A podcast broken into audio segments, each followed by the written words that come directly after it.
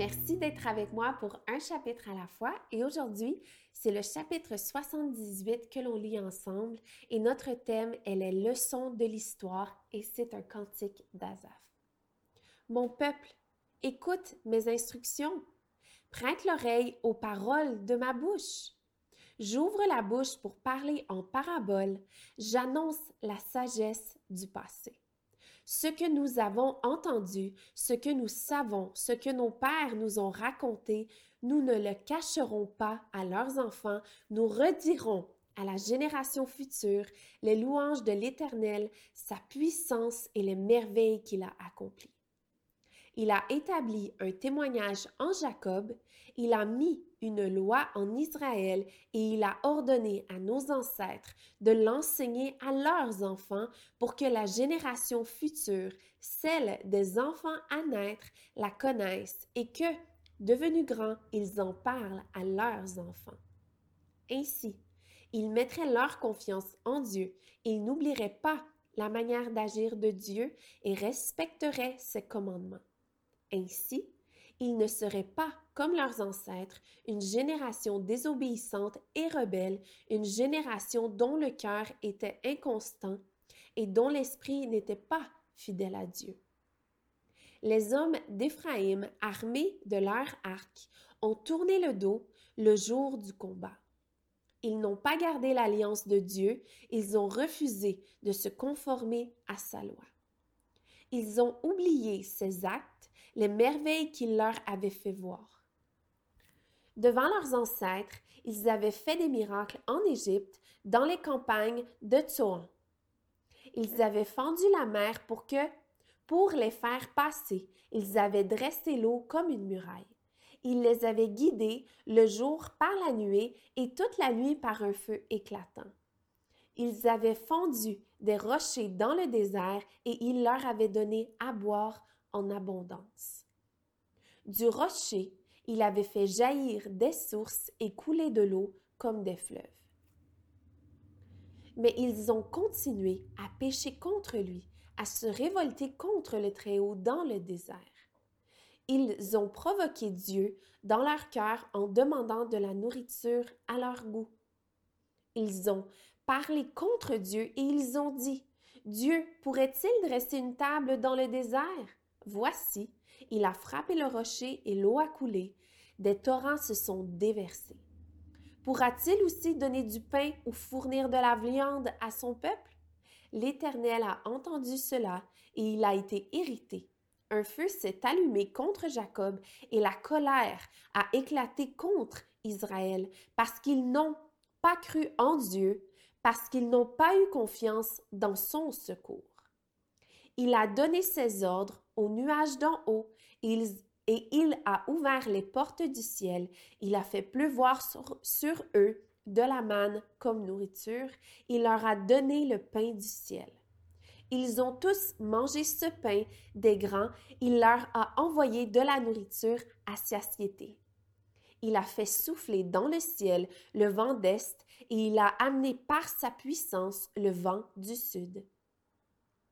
Il a fait pleuvoir sur eux la viande comme de la poussière et les oiseaux ailés comme le sable de la mer. Il les a fait tomber au milieu de leur camp tout autour de leur tente. Ils ont mangé et ont été pleinement rassasiés. Dieu leur a donné ce qu'ils avaient désiré mais ils n'avaient pas encore assouvi leur désir. Ils avaient encore la nourriture dans la bouche quand la colère de Dieu a éclaté contre eux.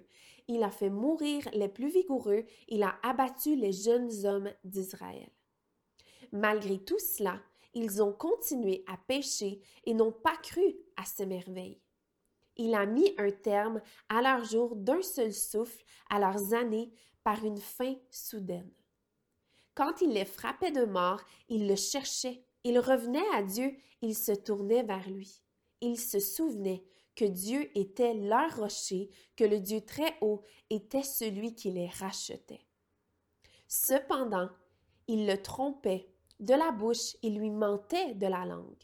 Leur cœur ne lui était pas fermement attaché et il n'était pas fidèle à son alliance. Pourtant lui, dans sa compassion, il pardonne la faute et ne détruit pas. il retient souvent sa colère et ne s'abandonne pas à toute sa fureur. Il s'est souvenu qu'il n'était que des créatures, un souffle qui s'en va et ne revient pas. Que de fois ils se sont révoltés contre lui dans le désert, que de fois ils l'ont irrité dans les lieux arides. Ainsi, ils ont recommencé à provoquer Dieu, à attrister le Saint d'Israël. Ils ne se sont pas souvenus de sa puissance du jour où il les avait délivrés de l'ennemi, des miracles qu'il avait accomplis en Égypte et de ses prodiges dans les campagnes de Tsoa. Il, les, il avait changé leur fleuve en sang ils n'avaient pu en boire de l'eau. Ils avaient envoyé contre eux des mouches venimeuses qui les dévoraient et des grenouilles qui leur apportaient la dévastation. Ils avaient livré leur récolte aux criquets, le produit de leur travail aux sauterelles. Ils avaient détruit leurs vignes par la grêle et leurs sycomores par la gelée. Ils avaient abandonné leur bétail à la grêle et leurs troupeaux à la foudre. Ils, il avait lâché contre eux son ardente colère, la fureur, la rage et la détresse, une troupe d'anges de malheur. Il avait donné libre cours à sa colère, il ne les avait pas sauvés de la mort, il avait livré leur vie à la peste. Il avait frappé tous les premiers-nés de l'Égypte, ceux qui étaient les aînés des enfants sous les tentes de Cham. Il avait fait partir son peuple comme des brebis, il les avait conduits comme un troupeau dans le désert. Il les avait guidés en toute sécurité pour qu'ils soient sans crainte, et la mer avait recouvert leurs ennemis. Il les avait amenés sur son territoire jusqu'à la montagne que sa main droite avait conquise. Il avait chassé des nations devant eux, leur avait distribué le pays en héritage et avait fait habiter les tribus d'Israël dans les tentes de ses peuples mais ils ont provoqué le Dieu très haut et se sont révoltés contre lui, ils n'ont pas respecté ses instructions. Ils se sont éloignés et ont été infidèles comme leurs ancêtres, ils se sont retournés comme un arc trompeur. Ils l'ont irrité par leur haut lieu, ils ont excité sa jalousie par leurs idoles. Dieu a entendu cela et il a été irrité il a durement rejeté Israël. Il a abandonné la, demeure de Silo, la tente où il habitait parmi les hommes. Il a livré sa puissance à l'exil et sa parure entre les mains de l'ennemi. Il a livré son peuple à l'épée et il s'est hérité contre son héritage.